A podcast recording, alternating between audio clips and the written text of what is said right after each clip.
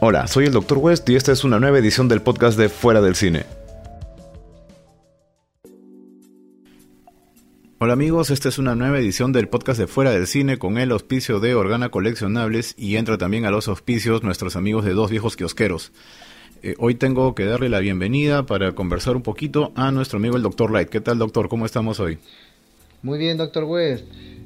Pues aquí bastante emocionado de poder realizar este podcast junto con todos nuestros amables suscriptores y escuchas sobre una película que en lo personal disfruté bastante, que fue la película que redimió bastante al universo cinematográfico de DC Comics, que es Shazam. Shazam, excelente película, realmente muy superior a lo que yo hubiera esperado.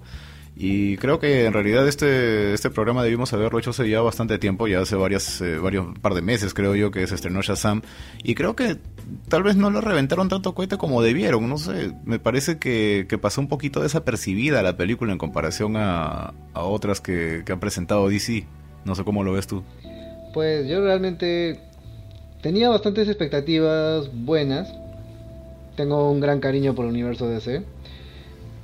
Pero a mí me, lo que me llamó la atención bastante fue que en esta ocasión no, no se trataba de la típica película oscura, de lúgubre, con bastante acción y momentos difíciles como, como hemos visto en Batman y Superman, en, la, Justice League, bueno, aunque a Justice League lo hicieron un poco más alegre, no, veíamos a un a un joven Shazam que, o mejor dicho, un Billy Baston que se convertía en este superhéroe, pero era realmente un niño por dentro. Tomaba su gaseosa, aprovechaba su apariencia de, de adulto para bromear con todo el público.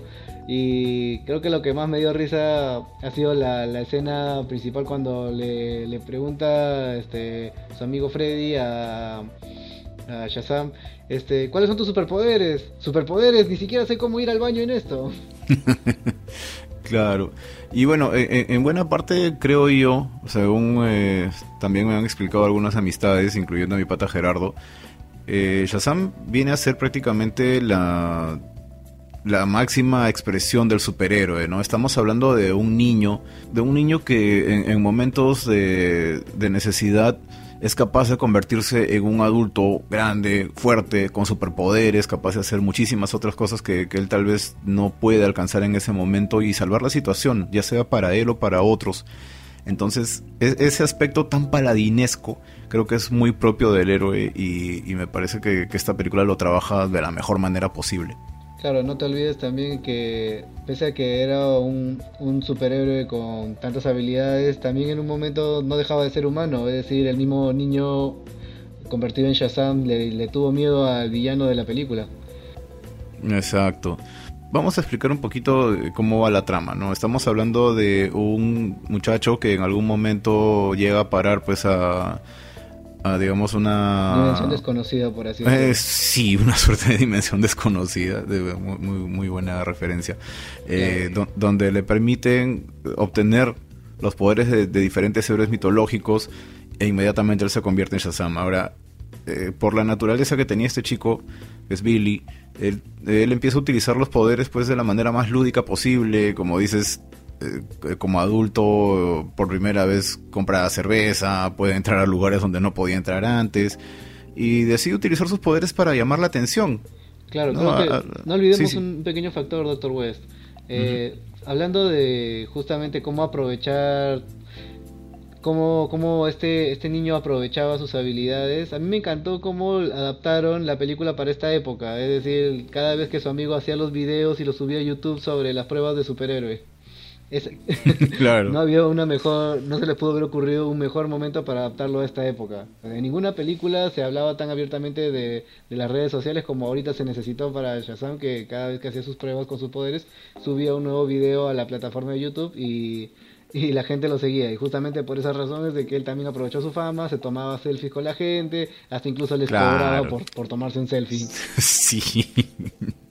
Eh, claro, ya hemos visto bastante tecnología también en, otras películas, pero digamos que esto lo toma de una manera más tangible, ¿no? No son supercomputadoras, no estamos hablando de, algún equipo que te permita analizar un edificio completo, sino simplemente del hecho de poder subir cosas a YouTube. Claro. ¿no? Tan, tan simple como eso, al alcance de cualquier persona. Entonces, eso hace que sea un poquito más real, digamos, si se puede utilizar la expresión en este caso. De hecho, va justo de acorde con nuestra época.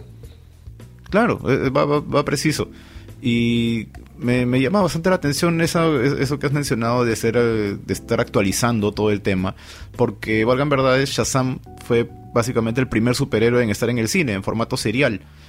Eh, y, realmente, pues, eh, a pesar de que ha pasado desapercibido contra otros más populares como son Superman, Batman, ¿no? Definitivamente pues Shazam era algo que DC nos tenía en deuda desde hace muchísimo tiempo. Oh, claro. De hecho, a veces me pongo a pensar si, si, si Warner Brothers hubiera tenido un plan un poco más estructurado. Es decir, si hubiéramos hecho un punto y aparte de todas las películas y decir un nuevo reboot hubiera comenzado con Shazam, yo sí, yo sí hubiera quedado más encantado.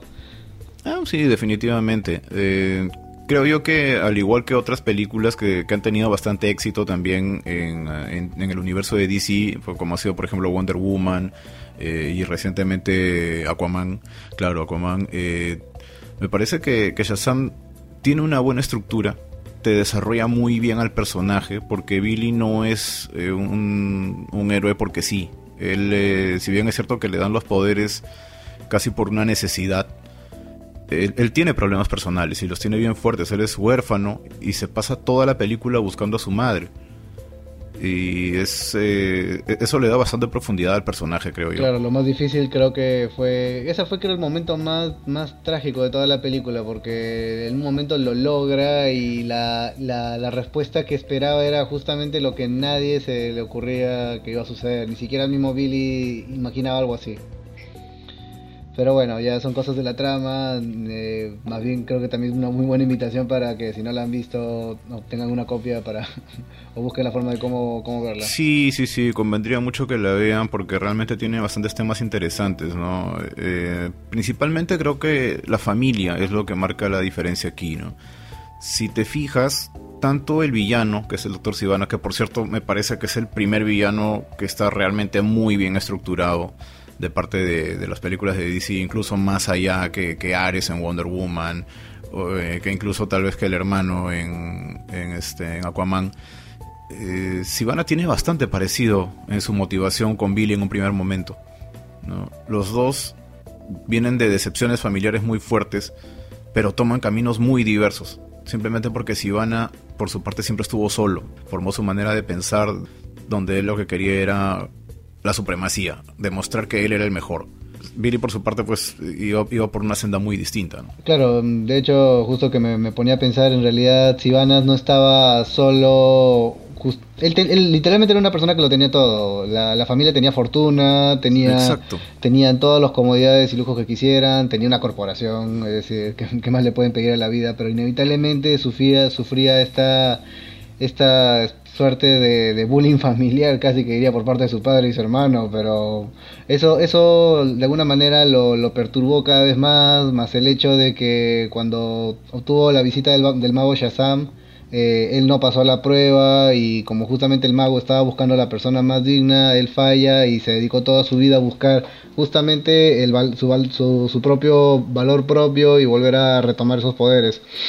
Pero eh, por otro lado, Billy sí estaba realmente solo, porque desde que su madre, desde que perdió contacto con su madre en la feria o en el parque de diversiones, pasó de, orfelinato tras orfelinato, pasó por, creo que hasta de alguna manera tipo casi el estilo John Connor se puso a robar este en las calles. Claro, se convirtió en una suerte de vándalo eh, a, menor escala, por supuesto. Claro, no, no, cargaba una laptop y se hackeaba tarjetas de crédito, ¿no? claro, muy, muy probablemente porque no tenía los recursos en el instante, pero quién sabe si tal vez sí lo hubiera hecho. Sí, hubiera sido admirable. Eh, sí, hubiera sido bien simpático. Pero el, chiste de, Billy no es ser pues el villano tecnológico, ¿no? Él simplemente es un chico que, que constantemente se siente solo. A pesar de que ha pasado por un montón de casas de, de padres adoptivos, él sigue sintiéndose solo, él sigue teniendo un solo objetivo que al final termina decepcionándolo por completo, ¿no? Y es tal vez en ese punto donde él, empieza a cambiar su forma de pensar, cuando se da cuenta que, que tal vez no estuvo solo en ningún momento, que hay una familia ahí que lo apoya. Aquí es donde está la importancia de la trama, la lección que era el valor familiar que puede, el valor familiar que puede tener uno. Y lo gracioso es que esta familia no era, no era, no era, no tenían un vínculo sanguíneo. Eh, Billy siempre estaba obsesionado por encontrar a su madre y después de los eventos de la película al final se da cuenta de que tenía una mejor conexión con la familia adoptiva cosa que el doctor Sivana no, no pudo lograr jamás con su, con su propia familia, es más, creo que a él le daba igual todo, él solo quería tener el mundo para sí, por así decirlo. Claro, no solo él, él y la ayuda de los siete pecados. Que de hecho eh, fue justamente hablando de esto, yo me esperaba de que eh, estos siete pecados fueran, fueran algo que aparecieran más adelante, no me los esperaba tan pronto. Me, me creía Doctor West que yo me cuando me mencionaban que va a haber una película de Shazam, yo lo primero que decía, uy, por fin vamos a ver a Black Adam y de repente era, era, era Dwayne Johnson, la roca, porque no se me ocurre una mejor cara para Black Adam. Sí, pero ¿sabes qué hubiera pasado? Si hubieran puesto a Dwayne Johnson en esta primera película, todo el mundo estaría hablando pura y únicamente de Dwayne Johnson porque La Roca es demasiado chévere. Claro, Entonces, pobre uh, hubiera quedado relegado casi. Sí, olvídate. Hubiera, hubiera sido Black la película de arranque en vez de ser la película de Shazam. Mm, un poco el efecto que pasó eh, Batman de Dark Knight cuando todos vieron más a Heath Ledger antes que a Christian Bale, algo así. Eh, claro, algo por ahí. Algo muy, muy parecido a eso. Y bueno, ya que estamos hablando de las otras películas del universo DC, pues, ¿qué tal si comentamos un poco sobre cuál, cuál es el futuro de DC, del DC Universe? Que a veces está muy, está, está muy incierto. Sí, sí, sí, sí. Mira, ¿qué te puedo decir? Eh, DC cometió tal vez un gran error a mi parecer al tratar de competir con Marvel en esto de crear un universo cinematográfico. Honestamente yo hubiera preferido que, se olvidaran de ese tema de la competencia y simplemente se dedicaran a crearlo. O sea, tienen excelentes personajes. Tienes a Batman, ¿me entiendes? El detective más grande de todos los tiempos eh, lo tienes a tu disposición y, se les ha, les ha complicado muchísimo usarlo. Claro, o mejor propiamente dicho, el mejor Gary Stu de todos los tiempos sí, por supuesto. Sí, para la audiencia que de repente no entienda qué significa un Gary Stu, ya hay toda una transformación larga sobre el término, pero para hacerlo corto solo diría es el gran yo quiero ser. ¿Quién no quiere ser Batman? O es decir, creo que hasta es una, es una catarsis y es tan saludable hasta decirse uno mismo, soy Batman. claro. Exactamente. Sí, o sea, ya, este, gracias al trabajo de, Christopher Nolan, pues se convirtió en una marca de fábrica eso de decir porque soy Batman. Bueno, mucho antes de eso incluso, creo que desde Michael Keaton este, está creo la frase soy Batman. Y esto me recuerda justamente la razón principal por la cual Batman es mi superhéroe favorito de todos los tiempos. Más que nada creo que radica el valor en que él siendo un humano sin poderes, solo con tecnología. Bueno, de repente, obviamente, el mejor de todos los poderes, que es la plata. Este, eh, él podía lograr vencer villanos sobrenaturales o personajes mucho más poderosos. Eh, bueno, lamentablemente ya cosas del cómic que, a veces lo han hecho, lo, han, lo, han, puesto hasta la estratosfera, decir de que él puede vencer a Superman con un montadientes hecho de kriptonita, algo así, pero... pero para mí el valor está justamente en eso, el superhéroe que es mortal y siendo un, un humano como cualquiera de nosotros puede lograr cosas inalcanzables, pero solamente por esa voluntad inquebrantable. Sí, yo, yo creo que definitivamente Batman es, tal vez la carta más fuerte que, ha tenido siempre DC, muy por encima de Superman, incluso a pesar de que yo soy bien fanático de Superman, especialmente de, las primeras películas de Christopher Reeve. Eh, pero definitivamente Batman es un personaje mucho más explotable a nivel cinematográfico, creo yo. Ahora, el, hecho de haber tratado de conformar la Liga de la Justicia eh, les, les resultó demasiada carga, o sea, lo hicieron demasiado rápido fue un poco acelerado el proceso. Yo, mira, o sea, si nuestra audiencia, nuestra amable audiencia me preguntara cuál es, preguntara cuál es la opinión del Dr. Light sobre al respecto, yo digo, tuvo un, tuvo un muy buen cierre con la trilogía de Nolan, que siempre le voy a estar agradecido a Christopher Nolan por ese maravilloso trabajo que hizo. Luego Zack Snyder hizo un grandioso trabajo con Man of Steel. Por ahí están las, que, las quejas de que dice no, que era un, Superman este muy oscuro. Creo que una vez me comentaste que no, no, te latía mucho que le han quitado mucho el color o el, el héroe, por así decirlo, que, que está en el día, que representa la esperanza. Pero si me, lo, si me preguntan, eh, digo, a mí la película quedó bien en, en, varios de los puntos que, tuvo, como ya sea tanto el tema de la invasión, que me comentaste en algún momento, como en, otros... Eh, en lo personal a mí el, trabajo que tuvo también las etapas de Clark Kent, sí, sí, sí era creíble, al menos en lo personal yo sí, yo sí considero que estuvo bien.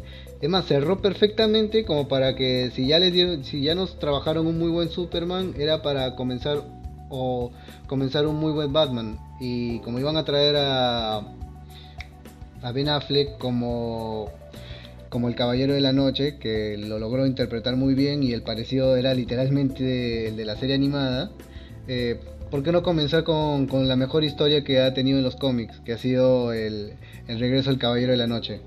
y hubiera preferido mil veces ver el regreso del Caballero de la Noche antes que ver este Batman Superman. Eh, lo que pasa es que Batman Superman creo que no fue la ruta adecuada. O sea, bacán. Mira, puedo aceptar que Man of Steel tenía para bastante. Ya, eh, hay, hay errores en el argumento que lamentablemente están ahí. Se puede disculpar hasta cierto punto por ser una película de superhéroes, pero creo que, como te digo, pudieron haber hecho algo tal vez no tan oscuro y les pudo haber quedado un poquito mejor. ¿Por qué? Porque si tu siguiente película era Batman contra Superman, Batman es conocido por todos como el Caballero de la Noche y Superman siempre ha sido el paladín, siempre ha sido el Caballero Blanco, entonces lo que tenías era la luz contra la oscuridad. Por eso era interesante el concepto de Batman contra Superman, pero si vas a tener a los dos oscuros, entonces no hay mucho contraste. No, tal vez hizo falta que le metieran una película más a Man of Steel para que definieran mejor el personaje que acababa de salir de todo este destrozo, y luego mezclaran las cosas con Batman. Claro, de repente pudo haber sido una muy buena ruta, una segunda Man of y después el año siguiente comenzaban con una de Batman el regreso del Caballero de la Noche, o bueno, ya, como para no adelantarse tan, tanto en la línea de tiempo de Batman, porque el, regreso del Caballero, del Caballero Oscuro siempre ha sido tomado casi como el final de los años de Batman podría haber dicho que, mira, si tuvo tanto éxito el juego de, de Arkham Asylum y que generó todo un universo Arkham, ¿por qué no, ¿por qué no adaptaban el, el cómic de, del asilo Arkham? Y ahí tenías para explotar todo gran parte de la fauna de los villanos que tiene Batman, que es el gran valor agregado que tiene como franquicia, el mismo Caballero de la Noche. Claro, por eso, por eso es que te digo que me parece que, que Batman v Superman comete un gran error al tratar de mezclar un montón de argumentos al mismo tiempo. O sea, trata de ser el regreso del Caballero Oscuro, trata de ser Flashpoint, trata de ser Injustice, trata de ser demasiadas cosas al mismo tiempo y al final se queda a la mitad de la nada. ¿no? Al, final creo que todos lo que recuerdan realmente de esa película es el momento Marta y, más allá de eso se quedó atrás todo, toda la parafernalia, toda la carga emocional que habían tratado de poner en esos dos personajes y que quedó resumida en, ese momento nada más, ¿no? y al final la película no causó, creo yo, el impacto que pudo haber hecho, que debió haber eh, logrado. E, es, es un enfrentamiento de los dos personajes más importantes de la historia de DC, probablemente los dos superiores más famosos del mundo, porque realmente estos dos personajes son incluso más conocidos que, Iron Man o el Capitán América, que la gente los ha conocido recién por las películas. ¿no? Este, creo yo que debió haber tenido mucho más impacto, pero no lo logró. No, no lo logró porque no supieron hacerlo, trabajarlo bien. Es más, yo creo que justo, justo con lo que mencionabas, haciendo una ruta era eh, hubiera sido más propio que trabajaran cada uno de los universos en diferentes planos. Una segunda película de Man of Steel y que después de cada se hubiera ido trabajando los universos este, independientemente. Cosa que parecería que el estudio, los Warner, Warner Studios eh, la aprendió un poco tarde la lección porque bueno, probaron hacer la película en solo de La Mujer Maravilla bellísima la, las secuencias, el, el, trasfondo. No, no necesitó ser tan tan oscura, es decir, solo, solo se dedicó a contar la historia de la, de la princesa amazona que dejaba su isla para combatir a Ares, pero luego se encontraba con que el mundo de los hombres era diferente. Mm, muy diferente también este el mundo de Aquaman, también Aquaman no, no tuvo la necesidad de ser tan oscuro. Es más, nos mostraron un mundo que, el Atlantis podía ser tan, tan brillante y hermoso como, como, es, como son nuestras ciudades acá en este mundo. Claro, tanto Aquaman como Wonder Woman fueron la prueba de que DC realmente puede explotar muy bien a estos personajes.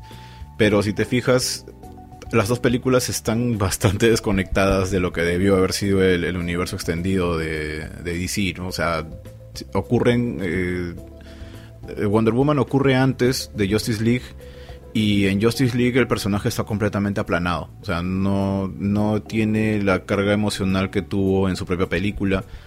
Aquaman ocurre después de Justice League y prácticamente es como si nunca hubiera ocurrido, ¿no? O sea, más allá de algunas referencias, no hay mayor contexto de lo que pasó en Justice League. Y aún así las películas funcionan. O sea, eso me da a entender que, que no pretendían integrarlas a este, a este universo. Entonces, algo ha faltado ahí. Y yo creo que lo que faltaba era un plan, realmente un plan grande. A veces me da que pensar, de repente el Joker está como directivo de, los estudios Warner y la gente cuando le pregunten cuál es tu plan y dice, ¿acaso parezca un tipo con un plan? con un plan, claro. Bueno, ¿y qué más decir de ese... De ese, el Joker, eh, ahorita se viene pues el Joker con Joaquín Phoenix y, tampoco sabemos qué tan conectado va a estar a, toda esta historia, ¿no? a todo el universo extendido. ¿Es parte de este universo? ¿En qué momento del tiempo está ubicado? No lo sé. Claro, bueno, Justo los estudios Warner declararon de que va a haber un DC Dark, por así decirlo, y después va a haber este y va a estar los eh, van a estar las películas de DC, o sea, nos queda como pensando, o sea, va a haber este un DC PG PG-13 y o para para toda la familia y va a haber un DC para el público más adulto. Mm, tenemos nuestras dudas todavía. claro, pero el tema es que eso lo están haciendo pues a nivel de cómics, pero sobre las películas no han dicho nada no hay, no, sabemos qué, es lo que están planteando para una próxima entrega de estas películas. Anunciaron montones de proyectos, me acuerdo con el Joker, incluso había un par por ahí que hablaban del Joker contra Harley Quinn, con, eh, con el Joker de Leto, con el Joker de, esa película que nadie se acuerda que es parte de este universo que es Suicide Squad, e incluso, incluso le están haciendo una secuela. A mí me dio risa solamente el meme que decía, salía este con la caricatura de los Simpsons. Salía el Joker Leto diciendo, ¿usted es Joaquín Phoenix? Sí, pero ¿significa que usted es un mejor Joker que yo? Ah, bueno, no lo sé, pero estoy seguro que sí. Mira, yo no, yo no culpo a Jared Leto, de verdad que es un gran actor, me consta, lo he visto en otras películas y me parece muy buen actor, pero realmente el personaje que le dieron estaba, pues, era, un relleno realmente espantoso, o sea, no tenía ninguna razón de estar ahí en la película, fue hecho netamente por medidas promocionales.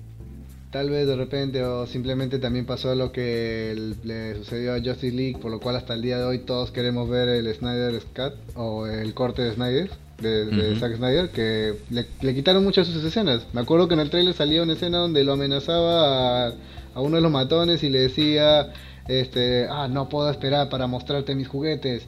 Y esa escena nunca estuvo en la película. ya ves. Más o menos así. Es, extraño realmente, porque DC eh, en realidad sí tiene buenas producciones en otros ámbitos. Las series que está haciendo Warner, a pesar de que muchos dicen de que ya cansan las temporadas tanto de Arrow como de Flash y, los demás héroes de estas líneas, están funcionando relativamente bien. O sea, se han mantenido vivas durante buen tiempo, han hecho crossovers que han sido bastante interesantes. Ahorita van a hacer uno que es de la crisis en tierras infinitas. Y, la verdad es, lo, están, lo manejan bien. Se, ve interesante, se ve simpático. Ni qué decir de las películas animadas. A ti te consta tanto como a mí que son bastante buenas en su gran mayoría. Claro, bueno, en lo personal, sobre la Arrowverso, puedo decir que me siento muy agradecido de que por fin se acordaran de traer al Superman de, del Reino Venidero, de Kingdom Come. El Superman de Kingdom Come. Tiempo que he querido, por lo menos que alguna vez se les ocurra adaptarlo, ya sea tanto en, la, en el Arrowverso o en el cine. Y dicho y hecho, de repente no fue con el mejor actor, porque tengo, me consta que también tengo amigos en las redes que, se han quejado, pero digo, oigan, al menos se acordaron de traerlo. Pero es Brandon Ruth, el pata es bueno. Bueno, ha estado en, en, este, en Legends of Tomorrow durante buen tiempo como Atom. Y, y, la verdad yo lo veo bastante bien. A mí no me disgustó para nada Superman Returns, aunque sé que la gente esperaba una película con un poco de acción y les dieron un drama familiar. Bueno, pero... es que era una película familiar, o sea, yo tampoco no, no, como que no esperé mucho. Hubieron ciertas tomas que sí eran agradables, hubieron otras que no, pero bueno, para no quitar más tiempo hablando de, esta película, solo puedo atinar a decir de que me alegra nomás que trajeran al personaje del Superman de Kingdom Come va a estar el Superman que aparece en Supergirl, o como le decimos con mi pata Carlos, el Superman chévere.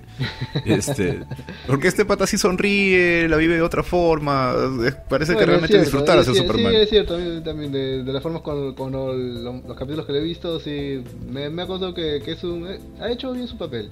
Tampoco es que Henry Cavill sea tan, tan serio, tan seco. Eh, Es decir, para Justice League al menos le, devolvieron un poquito ese tono humano cuando se pusieron a bromear, así que no hubiera sido tampoco una mala idea que lo trajeran a Henry Cavill, pero parece que creo que como el mismo Warner tiene atados sus contratos por un lado y otro, y ahora que se está yendo a hacer The Witcher, que también estoy esperando bastante de esta serie. Sí, olvídate, le creo totalmente como era el de Rivia. De verdad que sí, creo que la va a hacer muy bien ahí. A mí solo un detalle me divirtió bastante. Me acuerdo que Justice League la gente se, se quejaba por, eh, porque no se había afeitado el bigote y luego después este, para The Witcher estaba completamente afeitado y la gente decía, ¿dónde está la barba, la, la barba de Gerard?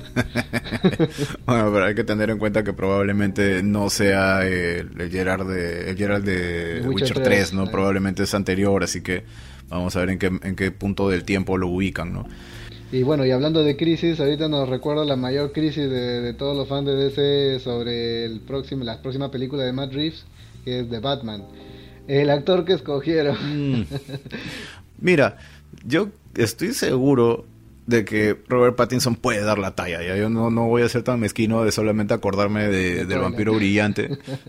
sí, o sea, todos empezamos mal. o sea, nadie empieza por la puerta grande. Acuérdate que hasta, hasta de Robert Downey Jr. dijeron que, que estaba mal que él fuera Iron Man y que no la iba a hacer linda. Y mira cómo estamos ahora, ¿no? No, muy aparte de Robert Downey, acordémonos de Heath Ledger, pues todo el Eh, mundo decía que como era el vampi como, como era el vaquero que le encantaba montar este en otros Sí. en otros lados, este Ajá. mm, al final al final terminó siendo el Joker de antología y, dejó la, la valla tan grande que posiblemente todavía choque con Joaquín Phoenix y y bueno, Joaquín Phoenix va a hacer un gran trabajo, pero De eso no tengo duda. Joaquín Phoenix es un tremendo actor y estoy segurísimo de que la película, si la saben dar un buen guion a, a todo lo demás que vaya a ocurrir ahí, de verdad que podría ser una película memorable.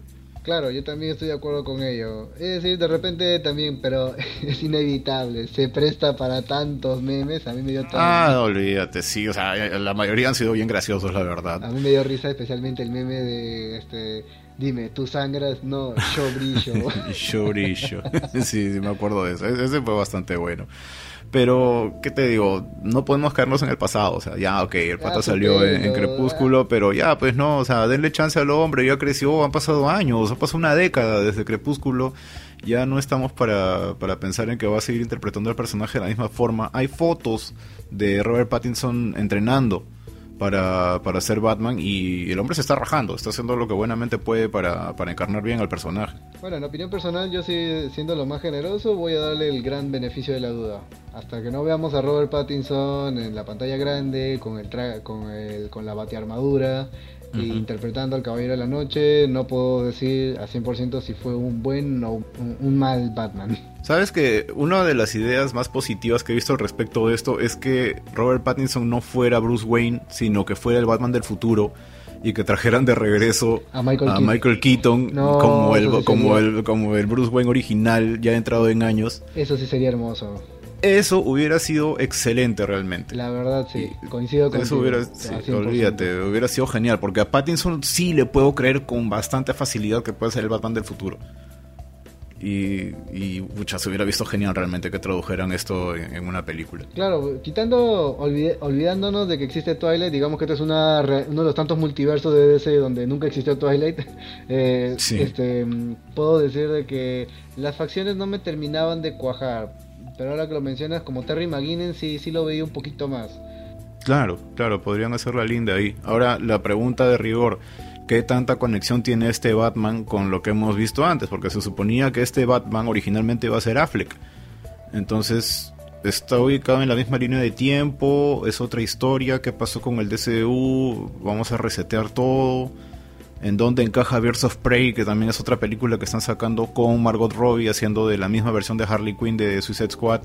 Sin contar los otros personajes ¿Qué que es? van a aparecer aquí en la, en la película de, de Birds of Prey. Ah, Va, a aparecer la Canaria Negro, Black Canary, va a estar la Ujú. Huntress, va a aparecer la policía René Montoya.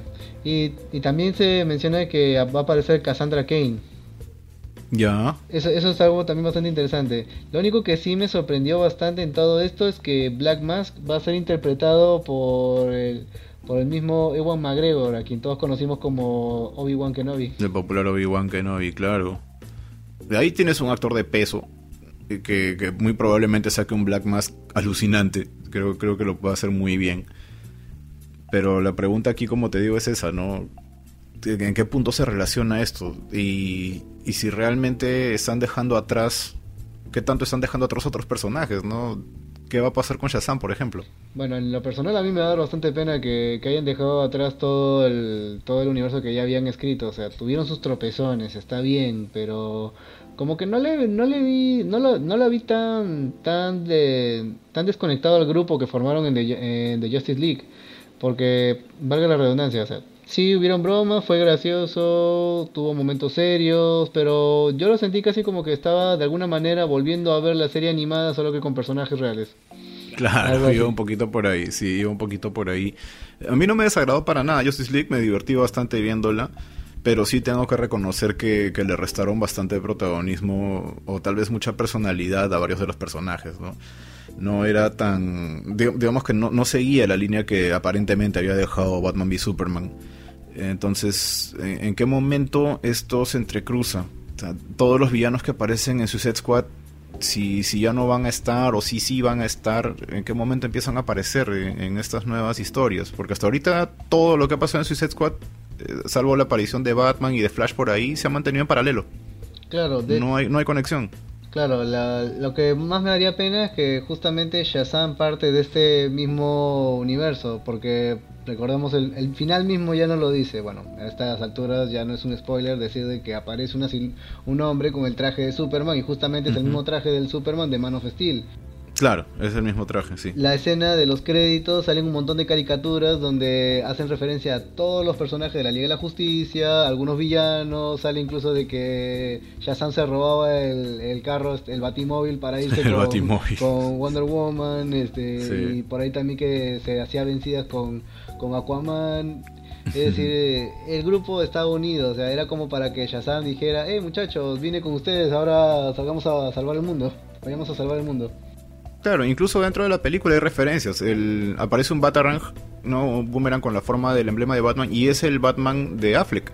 Claro, justamente. Es, ese emblema. Justo el batimóvil que le roba en caricatura es justamente el batimóvil de, de Ben Affleck. Ajá. Entonces, eh, ¿hay conexión o no hay conexión? Se está viniendo la película de Black Adam también, que sé que todavía continúa en desarrollo con, con el gran Dwayne Johnson.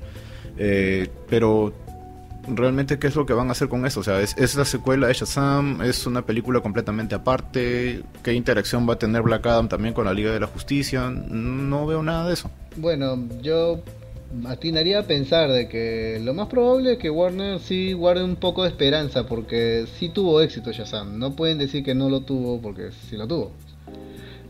Pero justamente lo que quieren ver es qué tanto puede trabajarse la línea. O sea, si, si Black Adam tiene éxito, significa que va a haber un Shazam 2 o, hasta creo que por ahí escuché el rumor de que se les iba a ocurrir que apareciera un Shazam, que eh, recién en un Shazam 3 veríamos a Zachary Levy con el traje de, con el traje Shazam enfrentándose a Dwayne Johnson como Black Adam propiamente.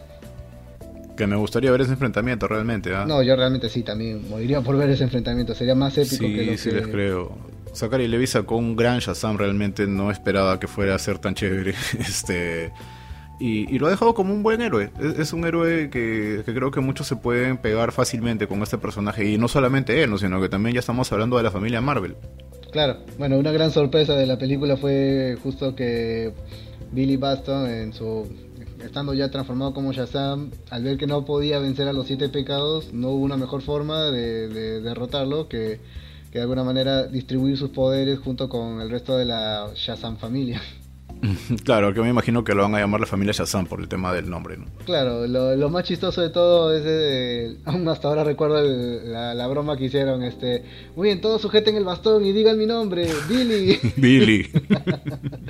y bueno, no dijo, no, no, el nombre con el que me transformo, ah, ya, ah, ya, Shazam, y recién ahí, ¿no?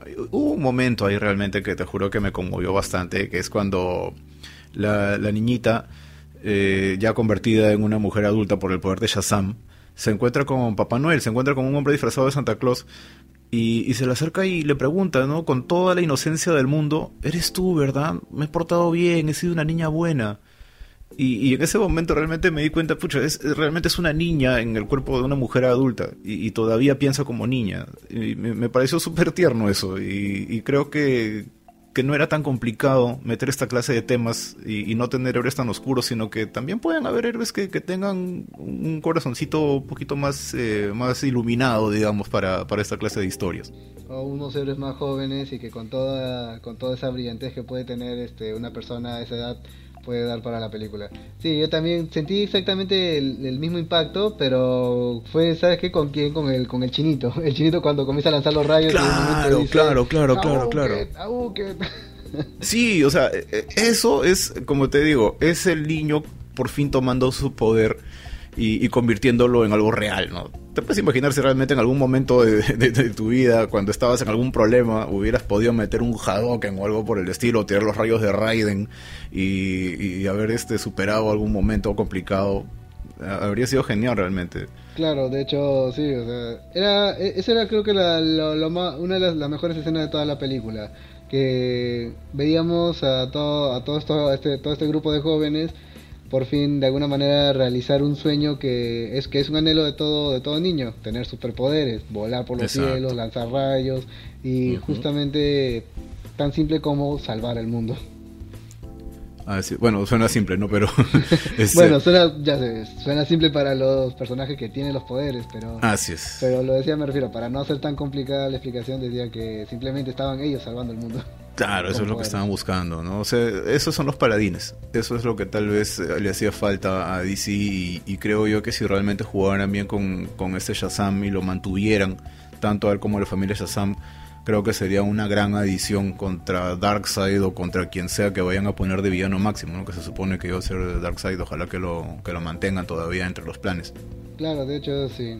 Eh, bueno, no vamos a negar algo, parecería que parecería que de repente tal vez en algún punto los estudios Warner quieren como que desarraigarse de, la influencia de Zack Snyder, porque sabemos de que Zack Snyder le gusta hacer las películas oscuras y tiene un, tiene un estilo propio. Mira, no voy a negar algo, para mí para mí el mejor trabajo que ha hecho Zack Snyder siempre va a ser The Watchmen y esa película le quedó perfecta.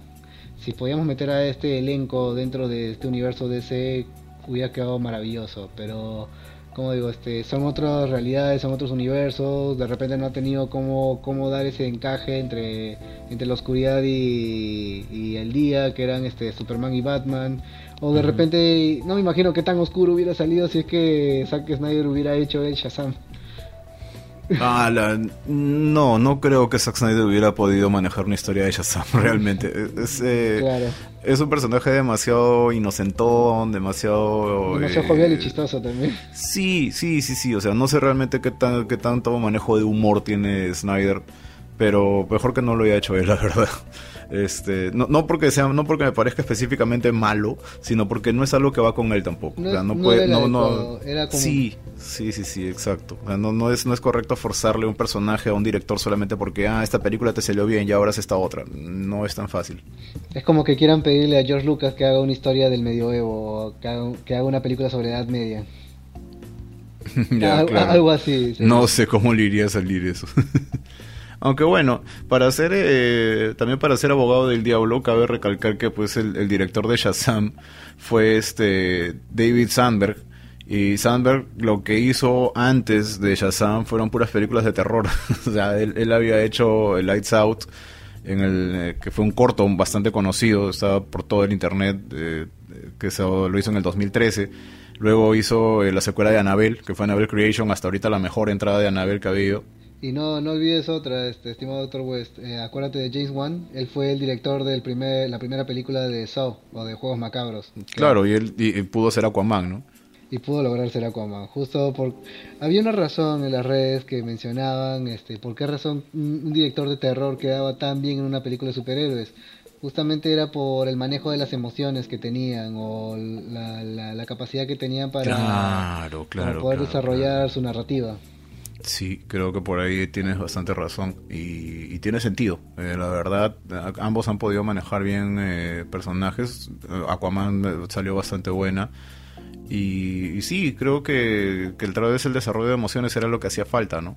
Y bueno, Doctor West, como para ya cerrar esta noche, pues puedo decir a todo nuestro amable público que tengo una gran esperanza en el Joker Joaquín Phoenix tengo también la esperanza de que Madrid sepa dirigir bien la película de The Batman y que Robert Pattinson, eh, tras la evolución que ha tenido como actor y profesional, pueda, pueda saber llevar bien el manto del Caballero de la Noche. No sabemos qué sorpresas nos tengan de repente el DCU. De repente, de repente se nos aparece a todos la Virgen y sale, sale bien la película de Black Adam y al final vemos el choque entre Zachary Levi y Dwayne Johnson como Shazam y Black Adam y eso de repente les diga, ¿saben qué? Todavía no hay que borrar a, este anterior universo. Todavía podemos tener a, la, anterior Liga de la Justicia. Sería bonito pensar eso, pero ¿qué planes tienen ellos? No lo sé. Si hay algún cambio que, que, DC que tanto Warner con DC Comics tengan, solo con toda la fe de un Blue Lantern o de un Linterna Azul, este, puedo, oh. puedo decir que, que sé que será para bien. Y ya que mencionas justamente a los linternas, eso es algo que también DC nos está debiendo desde hace bastante tiempo, porque en su plan estaba supuestamente hacer una película de los Green Lantern Corps. Y, hasta ahorita no hay nada sobre eso, no hay nada sobre nada, ningún personaje de linterna verde, salvo una referencia que hicieron en Justice League. Y yo la verdad lo que les pediría, si es que en algún momento me pudieran escuchar o me fueran a hacer caso, es que dejen de preocuparse por Marvel. DC tiene personajes muy propios. Confíen en sus personajes, confíen en los directores que les han rendido bastante bien. Denle más trabajo a Patty Jenkins, denle más trabajo a James Wan, denle más trabajo a Sandberg han, hecho muy buenos exponentes en, lo que se refiere a, películas de superhéroes y, tranquilamente pueden reorganizar las cosas, mantener todo en un solo carril y, volver a sacar de nuevo esta, esta línea de, de superhéroes.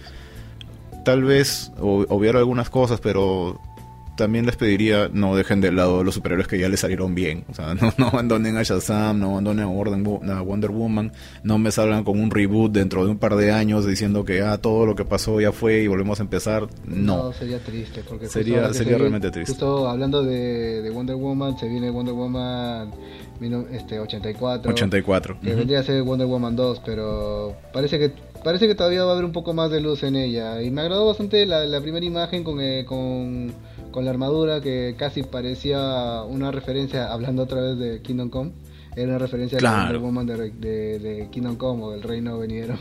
Ajá. Bueno, Doctor West, pues también quisiera aprovechar para, antes de cerrar la noche, dar saludos a nuestros grandes amigos de los dos viejos kiosqueros. Así es. A un amigo que también nos ha apoyado anteriormente, a Logan. También quiero darle un saludo desde aquí mismo. También que quisiera extender una invitación a todos nuestros amables a, todo nuestro amable público a asistir al Morbius Fest. Hay un ingreso libre y van a tener al Dr. West haciendo una exposición ahí. Así es, voy a estar ahí hablando acerca del terror en los circos.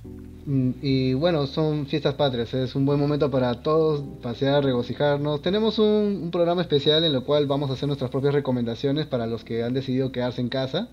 Eh, y bueno, nada, con todo el cariño del mundo, también con todo el amor por el universo DC, les pedimos a todos a todos que todavía confiemos, todavía hay luz en este universo, todavía no se ha acabado. El reloj de Doomsday todavía no, no, terminó de sonar. sí, hablando de Doomsday, este, no lo vuelvan a utilizar por favor, porque ese Doomsday ya no, no venía al caso. Este, y sí, estamos todavía a la espera, DC, aún tenemos un poquito de fe en que pueden recuperar todo este enredo que se ha hecho. Encamínenlo bien, tienen una gente bastante creativa entre sus guionistas creo que pueden hacer algo interesante con todo lo que se ha presentado hasta el momento. Así que nada, nos quedamos a la espera como buenos fans y, y bueno, les pedimos, sorpréndanos, sorpréndanos con algo. Así es. Y bueno, muy, muy al estilo de, nosotros aquí en el Fuera del Cine, les dejamos las siguientes recomendaciones. Ante una invasión de Apocalipsis, si se, se, escapan todos del asilo Arkham. De Parademons, los Parademons te vienen por ahí. De repente por ahí aparecen los Parademons, tapen las puertas, carguen la escopeta, buena puntería y buena Buena cacería.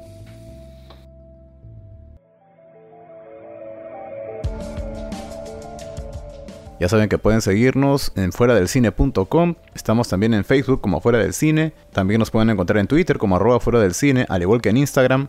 Estamos en todos los medios de difusión de podcast, así como iVoox, iTunes y demás. Y vamos también en Sol Frecuencia Primera los martes y jueves a las 10 de la noche.